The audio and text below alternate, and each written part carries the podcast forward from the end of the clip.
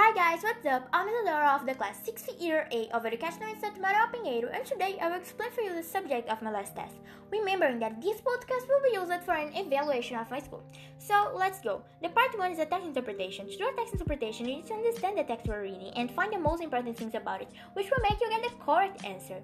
The part 2 is a genitive case. It's a very common way of indication ownership. We use the genitive case to indicate that the person has something. For example, if the cupcake belongs to Susie, we say Susie's cupcake. If two or more people have something in common, we should put the S only in the last name we mention it. For example, if the house belongs to Sarah and Susie, we should say Sarah and Susie's house. The part 3 is the family. I will say for you some family members in Portuguese and after in English. So, Pais father, mãe's mom, irmão's brother, irmã's sister, primo's cousin, avó's grandmother, avó's grandfather, esposa's wife, marido's husband, tio's uncle, tio's aunt, padrasto's stepfather, madrasta's stepmother, irmã postiça's stepsister, irmã postiça's stepbrother, filho's son, and filho's daughter. The part 4 is the possessive adjectives. The possessive adjectives also indicate possession. For example, if Emma has a father, we say it's her father. After all, the father is of her.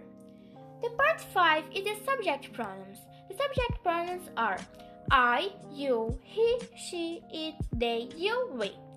For each subject pronoun, we have a possessive adjective. My, your, his, her, its, their, yours, our. We use it for things and animals. The part 6 is the part of the house. In a house, we have these rooms yard, garage, kitchen, living room, dining room, bathroom, TV room, bedroom, hall, and the backyard. The part 7 and also the last part is there is and there are. If you want to say that somewhere has something, you must say there is or there are. There is is used for the singular and there are is used for the plural. For example, there is a pen on the desk, there are pens on the desk. If you want to say that somewhere don't have something, you must say there isn't or there aren't. That's the way to the night. For example, there isn't a pen on the desk, there aren't pens on the desk. I hope you guys enjoyed the podcast. Bye and see you next time.